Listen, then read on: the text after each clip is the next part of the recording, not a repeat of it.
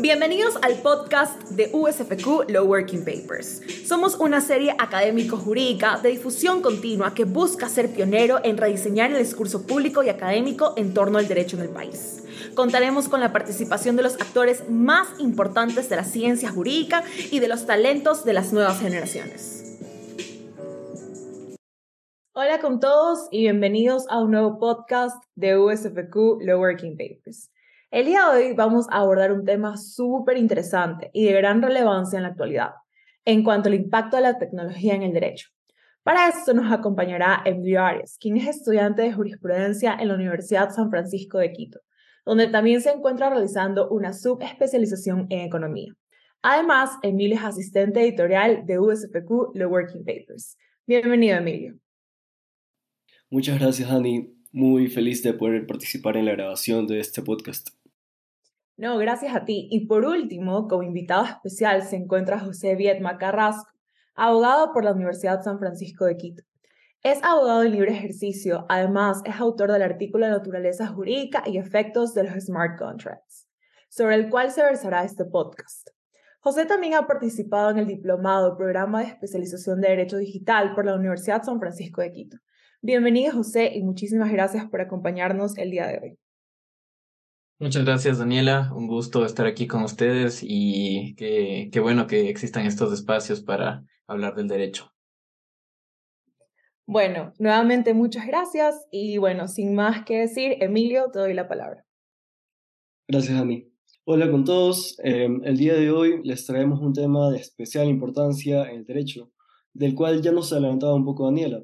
Hoy hablaremos de los smart contracts y su naturaleza jurídica. Este es un tema que en muchas ocasiones puede asociarse con conceptos complejos u obscuros, pero hoy vamos a tratar de que suene lo más claro posible y para ello nos acompaña José, como ya nos mencionaba Dani, que es el autor del paper en el que nos basamos para la conversación del día de hoy. Mucho gusto, José. Emilio, qué gusto estar aquí. Buenísimo. Sí, realmente eh, es un placer que nos acompañes el día de hoy para conversar sobre la temática que ya mencionábamos. Este es un tema de especial importancia en este mundo que requiere de nosotros que estemos al día con lo que representan nuevas tecnologías en sí. Y bueno, si estás de acuerdo, podemos empezar con las preguntas. Perfecto, prosigamos. Perfecto. Entonces, de manera general, para comenzar con, con, este con esta conceptualización, ¿nos podrías decir qué es un smart contract eh, cuándo aparecen y cuál sería tal vez un ejemplo más claro de su uso.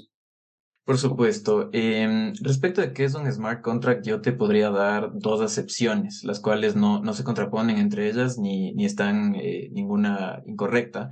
Em, hay una informática y una legal eh, a la que se ha llegado básicamente la doctrina. Entonces, la informática yo diría que es una serie de algoritmos que se implementan en blockchain, la cadena de bloques, donde se incorporan términos y condiciones eh, que están previsto una autoejecución de los mismos y eh, llevarán a un resultado que ya se tiene previsto por las partes, eh, obviamente, por esta cuestión del, del, de la autoejecución. Y una acepción legal, la que yo personalmente llevo, es un mecanismo de consentimiento cuyo contenido y programación podrá constar de elementos característicos de determinados actos jurídicos y eh, que pueden reducirse siempre al lenguaje condicional. Ahora, eh, cuando aparecen los smart contracts, eh, este como concepto en un primer momento nace a finales de los 90 de la mano del abogado estadounidense Nick Szabo, él es el precursor de la institución, sin embargo, eh, debe mencionarse que el, uso efectivo de esta tecnología no se, no se llevó a cabo hasta eh, 2006, 2008, yo diría, eh, porque va de la mano con el, surgimiento de Bitcoin. Eh, Bitcoin fue una de las primeras ideas que implementaron ambos smart contracts y obviamente el blockchain, que uno no puede vivir sin el otro. ¿Cuál es el ejemplo más claro de su uso? Eh, claro, está con, el Bitcoin, eh, podemos hablar de las, transacciones de, activos digitales, no, no solo criptomonedas, pero eh, yo diría que eso fue inicialmente. A día de hoy, mucho tiene que ver con el derecho y el desarrollo con la tecnología, podemos hablar de organizaciones autónomas descentralizadas, que es un, tema mucho más amplio y, yo creo que más, más interesante eh, para, para la academia. Entonces, em, como contexto un, poco corto, em, muchas personas que no, no, necesariamente son entendidos en el derecho eh, lo hablan como un, un, joint investment vehicle. Entonces, básicamente, eh, yo lo pondría un símil como un, un, club de inversión. Entonces, varias personas buscan una, una forma de gobernanza mediante la cual eh, cada uno tenga un, derecho de voto y tenga un, un propósito común pero eh, llegamos a un punto eh, en, en, el desarrollo que jurisdicciones como la de Wyoming, que es eh, muy avanzada en tema de, de activos digitales, de, de derecho digital, em, ha hecho una enmienda a su, a su legislación de compañías y este tipo es, de compañía, una, una Limited Liability Company, puede ser una DAO. Entonces, llegamos a, un, punto de desarrollo muy, muy amplio. Perfecto. Y has mencionado muchos conceptos aquí, eh, muchos en relación a tecnología, y uno de esos que parece principal en relación a lo que son los smart contracts es blockchain. ¿Nos podrías explicar o elaborar un poco más sobre qué es esta tecnología blockchain y para qué es utilizada? Claro que sí. Em, yo la definiría tal vez como una estructura de datos distribuida pública y de carácter contable, que es formada por cadenas de bloques, por eso el, nombre blockchain, eh, o, cadenas articuladas, compuesta por nodos, eh, entiéndase computadoras, y diseñada para evitar eh, modificaciones, o sea, es, inalterable. ¿Qué, es, ¿Qué es el blockchain? Es un tipo de eh, Distributed Ledger Technology, entonces podría decirse que es una especie de, de libro contable, pero que está en, en el Internet. Entonces, se almacena información eh, que es cargada a través de los smart contracts. Entonces ahí vemos esta, esta conexión, el, el uno no puede sobrevivir sin el otro. Y eh, básicamente tú puedes ahí cargar cualquier clase de, registro y eh, al mismo tiempo esos registros pueden ser las instrucciones para que se den determinadas transacciones respecto de, activos digitales o digitalizados eventualmente. Un, ejemplo que te puedo dar que es eh, muy interesante para, para nosotros los abogados es el blockchain en el gobierno corporativo. Podemos ver que hay registros de votaciones que se dan eh, en el blockchain. Podemos ver ejecuciones automatizadas de acuerdos de accionistas y básicamente esto nos, nos da mucha transparencia y podemos eh, a tiempo real estar viendo qué es lo que está pasando en, en, en las sociedades. Perfecto. Con, este, con esta clarificación igual de lo que es la tecnología blockchain, sería bueno igual que nos expliques un poco a detalle cuáles serían las principales características de los smart contracts y aquello que le diferencia de los contratos tradicionales. ¿Cuáles serían las ventajas que, que brindan estos smart contracts a las partes y a las compañías que los realizan? Comencemos por qué es lo que les diferencia, porque los smart contracts eh, digamos que tienen este, esta doble faceta, una faceta como código, como código informático, y una faceta que llega a tener relevancia en el, en el mundo jurídico y que cumple los, los requisitos que, que pueden ser para que se genere una obligación. Y, y por eso el, nombre smart contracts. Pero obviamente no, no se limitan solo a los, a los contratos como lo entendemos nosotros. Pero bueno, el, el, elemento diferenciador, yo lo diría, es que son autoejecutables. Es, es, es, ir un paso más allá, por ejemplo, de los, de los contratos electrónicos, que implementamos firmas electrónicas, ya no se necesita ningún tipo de firma rúbrica, eh, las partes obviamente expresan su consentimiento eh, en el acuerdo plasmado y podemos ver esto con, o sea, sin, sin ninguna duda con las firmas electrónicas, pero eh, podemos ver que los términos de este, de este acuerdo de voluntades que está plasmado en el, en el, en el algoritmo se mantiene inalterable. Esta es otra, otra de sus características. Están basadas en indicaciones eh, que, ya están programadas, o sea, no hay un intermediario como tal. Y también podemos ver que eh, tiene que ver un, un lenguaje condicional, es decir, que no todas las, las prestaciones o, las obligaciones pueden quedar plasmadas aquí, sino tiene que ser algo que, como si fuera la, programación de un, de un, videojuego. Sí, entonces eh, tal es el resultado. Entonces, eh, obviamente no es, no es, no es una institución que, que, que brinda algo increíblemente nuevo, sino vamos a una automatización de algo que ya existe, con, con obviamente sus, sus requisitos intrínsecos. Pero bueno, podemos ver que mm, el, los, los smart contracts eh, podrían resolver ciertas, eh, ciertos problemas, eh, tal vez de los, de los contratos tradicionales. Obviamente no, no todo, no podemos confiar que un smart contract puede, puede reemplazar al contrato tradicional. Eso sería una locura, no, no estamos a ese nivel de, de tecnología aún pero eh, yo creo que lleva a un punto de atacar costos transaccionales, porque el mismo hecho de que existe una certeza de que va a haber un resultado ya que, que se lo tiene previsto, obviamente eh, elimina la necesidad de acudir a un, a un juzgador, eh, eventualmente confiar en la contraparte y, y, claro, el mismo hecho de que es a través de, del Internet de las Cosas, nos hace que podamos eh, transar con personas que están en otro lado del mundo o con, con, este tipo de organizaciones eh, autónomas descentralizadas que ni siquiera eh, tienen en sí una, una organización y una administración que está totalmente compuesta por humanos. En cierto punto podría ser sin humanos, pero bueno, básicamente eso. Entonces, básicamente, el uso de la tecnología blockchain, me podrías decir que elimina estos costos transaccionales como el aparato judicial, ¿verdad? Eh, busca eliminar estos, estos costos transaccionales, pero eh, hay que puntualizar que no, no es para todos los, los, tipos de, de, de, relaciones económicas o, de, de, las transacciones que, que, se realizan. Como digo, hay este punto de que debe ser eh, debe ser posible que el, el, acuerdo entre las partes o el acuerdo o lo, lo que prevé la parte pueda ser resuelto eh, objetivamente. No, no, no podemos tener la, la subjetividad que tienen las, las personas. Entonces, tiene que reducirse así, entonces, cuándo y eh, estos son los posibles resultados. Y esto tiene relación con la característica de la autosuficiencia que le permite la misma tecnología blockchain. Correcto. Ah, perdón. Eh, obviamente las, las características de los, de los smart contracts es que es exclusivamente electrónico, eh, está implementado en software, eh, como previamente mencionado, da una certeza incrementada porque se sabe cuál es el, el resultado, eh, es de naturaleza condicional. Y la autosuficiencia, yo le diría que efectivamente no, no se necesita en, en, en cierto punto que concurra eh, la ayuda de un, de un aparato judicial.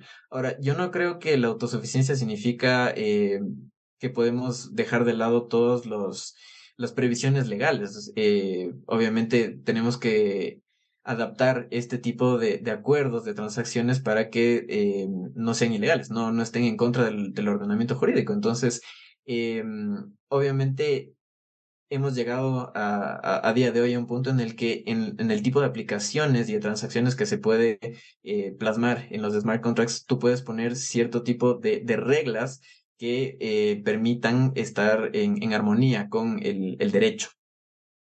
Sí, qué interesante, qué interesante, José. Ahora podríamos pasar tal vez a cómo se manifiesta la autonomía de voluntad de las partes con el uso de los smart contracts. Por supuesto. Eh, la manifestación de la voluntad, eh, tanto en, en, en un contrato tradicional como en un smart contract, pues básicamente está desde el momento en el que las, las partes eh, lo están elaborando y quieren llegar a ese acuerdo de cuál es la, la transacción. Entonces, esto se ve plasmado eh, en, el, en, en, la codificación. Eh, la, la, codificación es un reflejo de lo que las partes en un primer momento llegan como su, su acuerdo, su, su acuerdo de voluntades.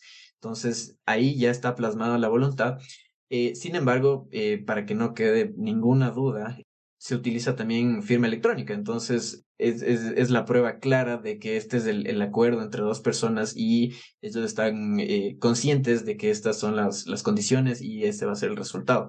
Entonces, eh, tenemos obviamente un, una declaración de voluntad clara y solo por, por contexto, para que un, un, smart contract quede plasmado en el blockchain, eh, existe algo que se llama la, la, llave pública y la llave privada. Entonces, eh, la llave privada es algo que solo tiene eh, la persona que va a transar. Entonces, para que esto quede subido al, al blockchain, ambas partes, si es que es un, acuerdo entre, entre dos partes, tienen que poner su, su llave privada, que es básicamente una clave. Qué interesante cómo viene a transformarse digitalmente o cómo se puede ver de otra forma esta manifestación tal vez de la voluntad en, este smart contract. Ahora pasando a la parte normativa, José, ¿nos podrías comentar en nuestra legislación existe algún tipo de regulación sobre los smart contracts?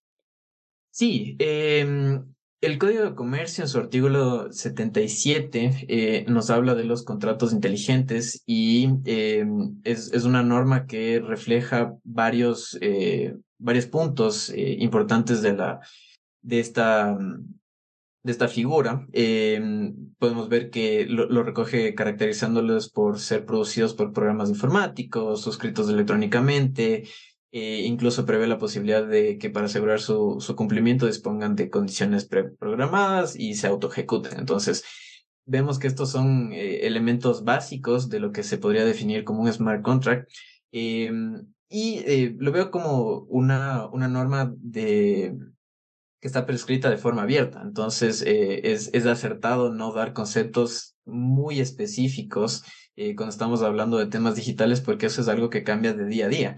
Entonces, eh, lo que damos una certeza hoy puede que un año no lo sea.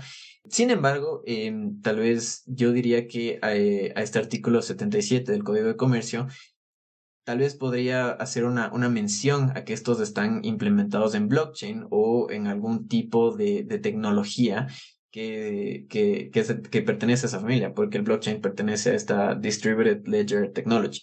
Entonces, eh, básicamente podría hablarse de eso y que su objeto verse sobre, sobre activos digitales, porque no, no, hay, que no hay que olvidarse que eh, todo esto eh, tiene que pasar esa, esa barrera de, de la realidad a, lo virtual. Entonces no, no podemos eh, hablar de unas transacciones que no, no tengan relación con activos digitales. Em, y claro, esto, esto lo podemos ver y, cualquier persona que, que, lo quiera investigar más a fondo, vemos que el mismo Wyoming eh, da una definición de smart contracts y ellos eh, a día de hoy han realizado enmiendas eh, desde, desde lo que yo publiqué en, en 2021 y ellos em, en una de sus enmiendas plasman específicamente la palabra blockchain, entonces, y mencionando todo el resto de, de aspectos de, transacciones automatizadas, etc. Ahora, una, un dato adicional, disculpa que te, te, te interrumpa, es que eh, la ley de compañías también eh, prevé en su y, prescribe en su normativa el uso de blockchain. Entonces, no es que mencione específicamente los smart contracts, pero vemos que el blockchain funciona con smart contracts. Entonces, eh, al, mencionar esta mm, posibilidad de que las, las participaciones de las sociedades anónimas y de las sociedades por acciones simplificadas puedan ser reducidas a tokens, eh, implementa esta, esta definición de, de blockchain para ver cuál es la, la, tecnología que está detrás de esto y cómo se puede implementar y ya se está haciendo en, en, en la realidad. Perfecto, entonces vemos que en nuestro contexto jurídico sí está implementado, sí se reconoce realmente que está, existen los smart contracts, su aplicación y que el blockchain también está positivizado. Ahora, en cuanto a los instrumentos internacionales, ¿Qué nos podrías decir? Ya comentabas un poco sobre Wyoming. ¿De qué forma ellos regulan el tema de los smart contracts? Bueno, um, a nivel internacional, eh, normativa eh, transnacional e internacional, yo diría que no, no existe hasta la fecha un normas positivas eh, que hablen específicamente de estos de esta de esta institución. Ahora, como, como todos los, los avances tecnológicos, vemos que en tema de soft law ya hay avances y desde hace varios años, en específico UNIDROA, habla sobre, que, habla sobre los contratos comerciales internacionales, eh, reconoce el, perfeccionamiento de contratos cuya característica principal es la utilización de, operaciones electrónicas automatizadas, que podemos ver como uno de los, de los elementos de los smart contracts eh, prescindiendo de intervención física, obviamente. Eh, y, eh, pero claro, es, una definición tal vez un poco corta. Le faltan ciertos elementos para yo decir que se, se reconozca específicamente a la, institución. sin embargo, yo pude ver en que en los principios de Unidroa de 2016 existe unas, unas notas a, pie de página que hablan de ejemplos prácticos de este tipo de, de contratación y se narra una aplicación de un sistema de, de datos, de intercambio de datos, en el que las partes predisponen la verificación de un evento específico. Entonces podemos ver que esto podría ser un, lenguaje condicional donde se, se tiene previsto el, resultado y se desencadena la, la, consecuencia. Pero al mismo tiempo, eh, por ejemplo, no, no, se habla de la tecnología de, de blockchain o, o, bueno, básicamente de eso. Entonces eh, yo diría que va a llegar eventualmente, eh, porque no, no, es algo que, que se puede tapar con el, con el dedo, pero eh, llegará eventualmente. No, no es algo que tal vez en los siguientes dos años estará. Sí, evidentemente, poco a poco nos iremos adaptando a estas nuevas tecnologías. Algo que también me pareció muy interesante de tu paper, José, es el tema de, de si todos los smart contracts generan efectos jurídicos. Qué buena pregunta. Eh, yo diría que volvemos al punto de que un smart contract puede ser definido eh, al mismo tiempo como un, código informático solo o un mecanismo de consentimiento. Entonces, em, en las aplicaciones prácticas podemos ver ciertos smart contracts que solo sirven para hacer eh, una especie de, de registro. Entonces, ahí yo diría que no, no, no todos los smart contracts generan efectos jurídicos. Eh, el efecto jurídico tiene que, obviamente, en la programación estar plasmada todos los elementos para que exista una obligación. Y eh, obviamente eh, lo que se busca en, cuando tratamos de, automatizar una, cuando estamos transando entre personas y tratamos de automatizarlo, es que quede ahí claro cuál es la, la prestación que se debe y encontramos los, los elementos de las obligaciones. Entonces, no todos los smart contracts van a generar efectos jurídicos y no todos los, los o sea, y los que sí generan efectos jurídicos, no todos van a ser contratos, eh, porque podemos eh, tener otros eh, negocios jurídicos que también podrían eventualmente quedar plasmados. Y, perdón, no puedo evitar relacionarlo con los contratos tradicionales. Entonces, si es un smart contract que no genera efectos jurídicos, tal vez, ¿cómo veríamos ahí el tema de la causa y el objeto del contrato? ¿O, o cómo lo podríamos relacionar, tal vez?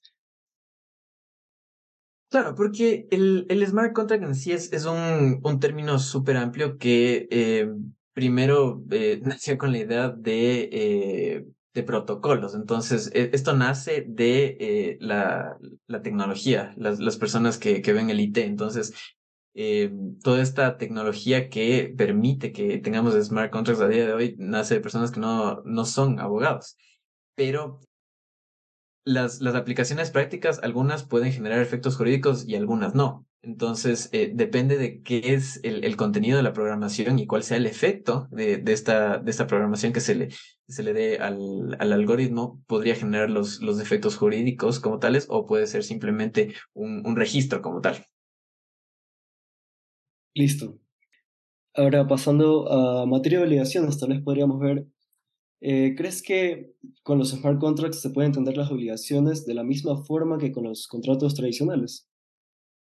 Yo diría que no del todo. Em, haciendo un, un análisis eh, un poco profundo, vemos que los smart contracts eh, o la programación de los smart contracts, lo que se puede plasmar, cumpliría con los elementos clásicos que, que la doctrina ha dado para las obligaciones, es decir, que existan sujetos, que exista objeto y que exista un, vínculo jurídico.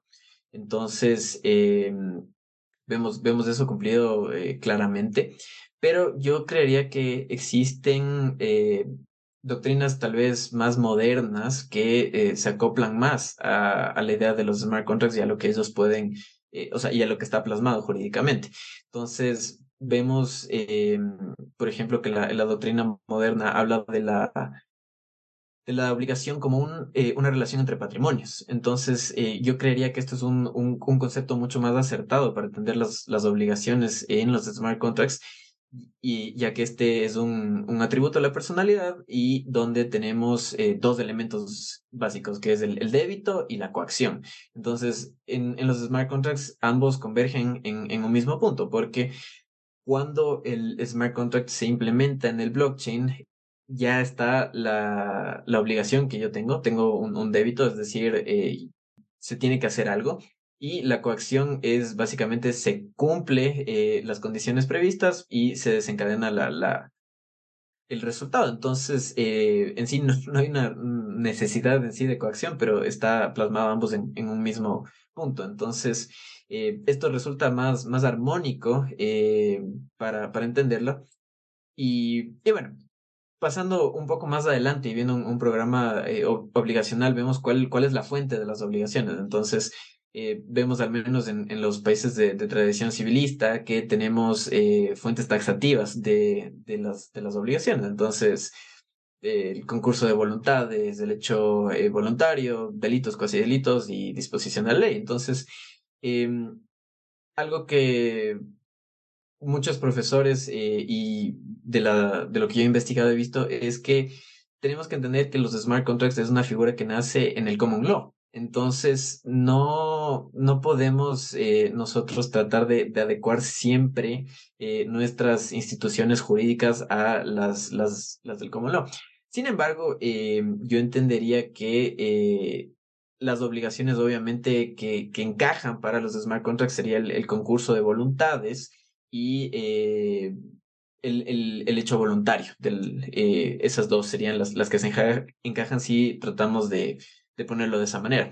Ahora, eh, existe otras tesis también eh, que los mismos eh, tratadistas chilenos que tienen nuestro mismo código civil han, han propuesto últimamente y es de las fuentes voluntarias y no voluntarias de las obligaciones. Entonces, yo creo que esta está mejor posicionada para entender la fuente de la obligación en el smart contract, porque eh, se entiende que la intención del deudor de obligarse es, es la fuente. Entonces, obviamente estos serían las voluntarias. Siempre van a ser, porque nunca podría ser involuntarios. Para yo obligarme en un smart contract, como te digo, tiene que estar de por medio mi, mi consentimiento. Y si es que yo no consiento al, a las prestaciones, simplemente no, no se va a hacer. Entonces, eh, lo entendería de esa forma. Y por último, eh, respecto de, de, la extinción de estas obligaciones, eh, vemos igual nuevamente que en nuestro ordenamiento tenemos fuentes taxa, eh, modos taxativos de, eh, de, extinción de obligaciones, pero yo, del, o sea, del, de la tecnología se puede entender que simplemente es o se cumple o no se cumple. Entonces, lo, la única forma de extinguir esta obligación sería el pago porque mientras no se den las condiciones predeterminadas, simplemente eh, está pendiente de ejecución.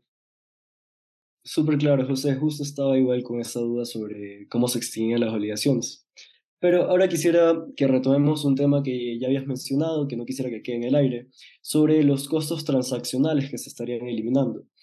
Eh, me decías, bueno, el aparato judicial no, sería, no se requeriría para que se ejecute la, la obligación, ¿no? Pero ¿No habría un costo transaccional agregado por el tema de necesitar alguien adicional aparte de un abogado? En este caso sería el programador, entiendo, del smart contract. Por supuesto, eh, eso, es, eso es algo obviamente indispensable, tener la, la persona que entienda el, lenguaje condicional, eh, el, el, código. Sin embargo, eh, yo te respondo eh, tal vez pensando que no todas las, las prestaciones o obligaciones que nosotros queremos plasmar eh, las podemos eh, reducir a smart contracts. O sea, hay que ver obviamente qué vale la pena y qué no, y, qué es posible, más, más allá de eso. Entonces, eh, dependiendo de la circunstancia, en, en, una situación en la que transamos sobre activos digitales, se puede todo reducir al lenguaje condicional y y básicamente funciona mucho mejor entre privados. Vemos que eh, podemos hacer estas, eh, reducir estas obligaciones a un, smart contract y el costo transaccional eh, claramente es, es, menor porque si es que comparamos esta misma eh, transacción que tiene la posibilidad de que haya un incumplimiento, si es que las llevamos al, aparato judicial para yo como acreedor recibir la, la, la, prestación, vemos que va a salir mucho más barato pagarle al programador, pagarle al abogado, que estar esperando tal vez años para que tengamos un, un, veredicto favorable y, y, obviamente llegamos al punto en el que tenemos una sentencia favorable en, en, en el caso judicial y tenemos que ejecutarla. No, no es que ahí mismo ya eh, se, se va a cumplir lo que se nos debe. Entonces, eh, yo diría que tenemos que ver qué, es lo que vale la pena y, qué es lo que es posible.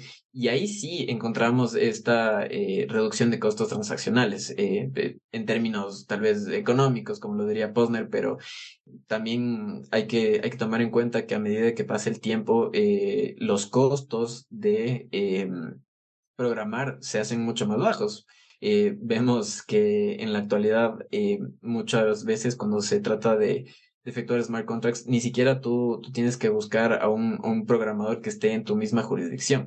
Con tal de que el, la persona llegue a entender eh, qué es lo que tiene que programar, puedes pagar a personas de, de India, eh, de, de, cualquier otra parte del mundo que va a ser mucho más barato que, que programen y lo hace, e, elimina ciertas barreras de entrada y, y a futuro el, este costo va a ser mucho más bajo.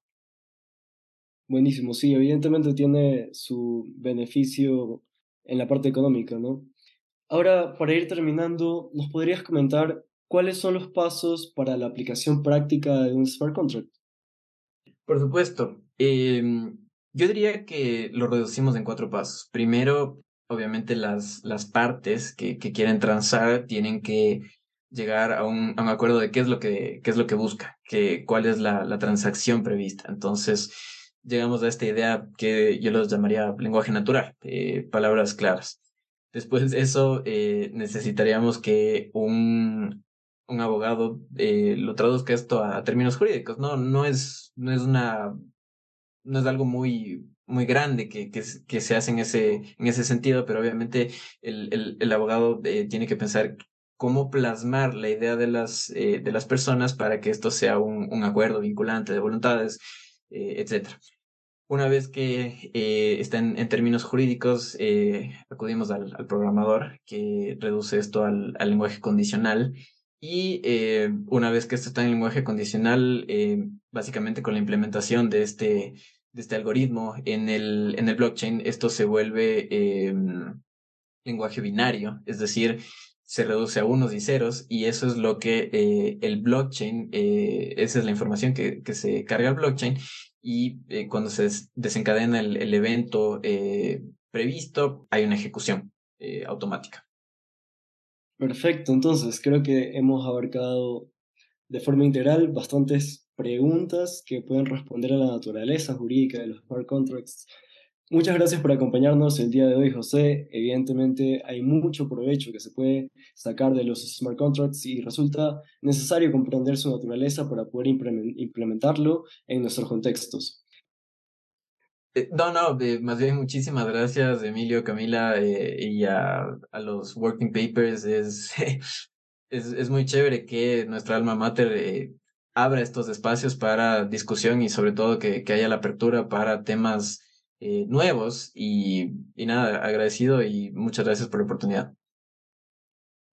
De igual forma, a todos los que nos acompañan, gracias por apoyar este proyecto.